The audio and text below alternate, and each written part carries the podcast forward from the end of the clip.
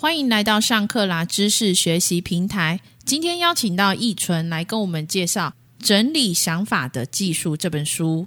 在我们职场上，常常会有很多想法，那要如何落实呢？这本书告诉我们要有一些技巧来帮助我们落实这些想法。来，请易纯跟我们分享一下。好的，其实每个人都会有很多的想法，可是有些人可能会因为想法太多，反而陷入一种困境。那其实这个原因很简单，第一个呢，因为想法这个东西它是无形的，其实你是看不到的，就是因为你看不到、摸不到，所以你反而不知道怎么去整理它。所以如果你只是一直想、一直想，其实你到最后可能只会陷入一个死胡同。所以你必须要让这个想法，其实让你看得到，你看得到之后，就会比较好处理了。那第二个呢，就是没有运用整理想法的工具。你把想法，比方说写出来好了，你现在看得到你的想法了，可是你不知道怎么去整理，你的东西都摆在那，但是不知道怎么做的时候，其实你还是会陷入一样的困境。那再来呢，就算你有了整理想法的工具，但是你不知道要怎么去做这件事情的话，其实你也没办法好好的整理想法。那这本书有告诉我们整理想法的技术。大概有五个，可以跟我们分享哪五个工具吗？好，那首先他有提到有一个心智图，心智图的话，作者在书里面是提到，你可以在学习课业或者是工作的时候拿来用这个东西。它有一个中心的主题，然后把你的想法延伸出去。那再来，如果你今天是在开会，或者是你需要一些新的 idea，你在发想一些创意的时候，可以运用脑力激荡法。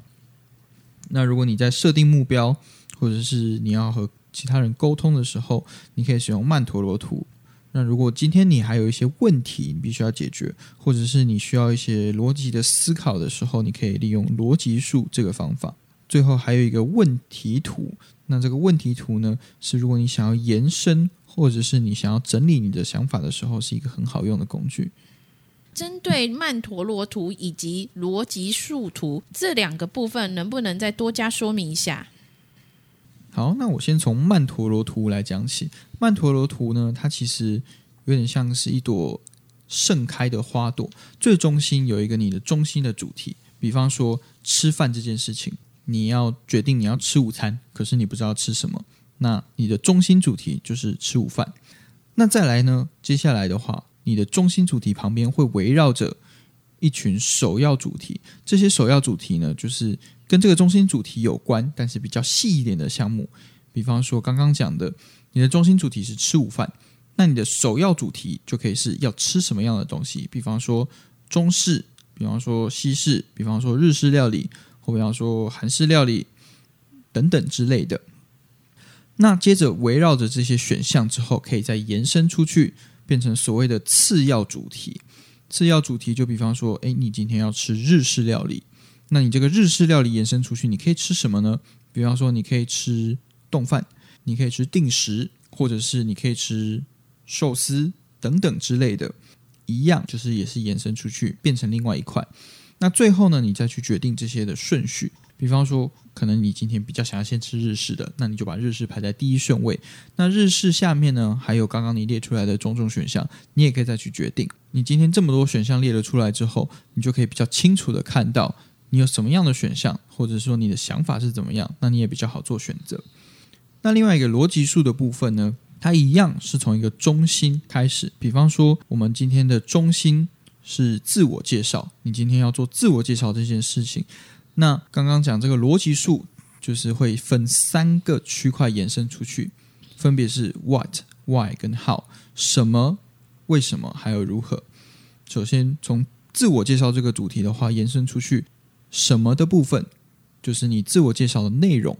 比方说，我可以介绍我的兴趣；比方说，我可以介绍我的工作，或者是任何其他的主题。那但是延伸出去就是只有三个。至于为什么，我们等下会去解释它。再来 why，也就是为什么的部分。比方说，我为什么要自我介绍？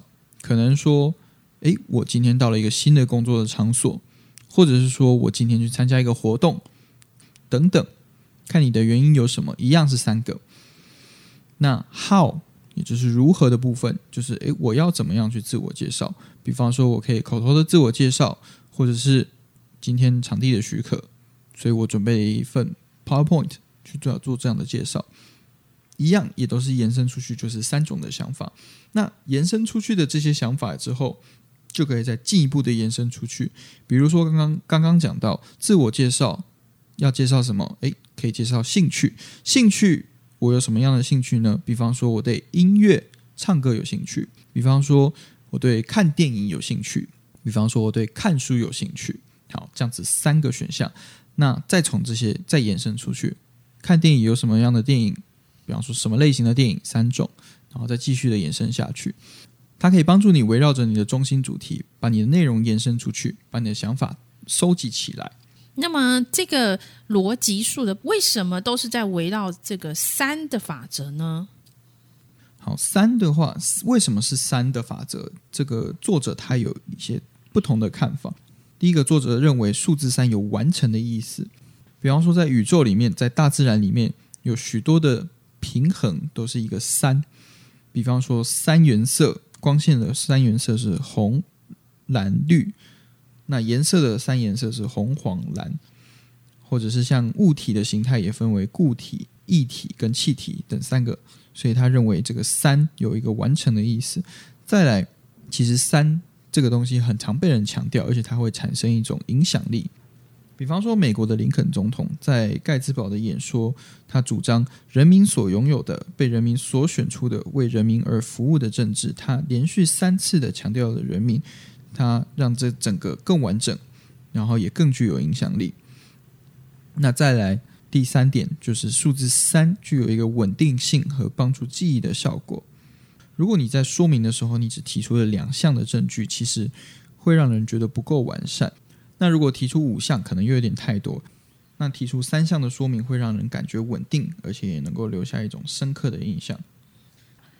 以上就是我们帮大家揭露有关整理想法的技术这本书的重点内容。如果你对这本书有兴趣的话，也可以上乐天 Kobo K O B O 网站了解详细资讯。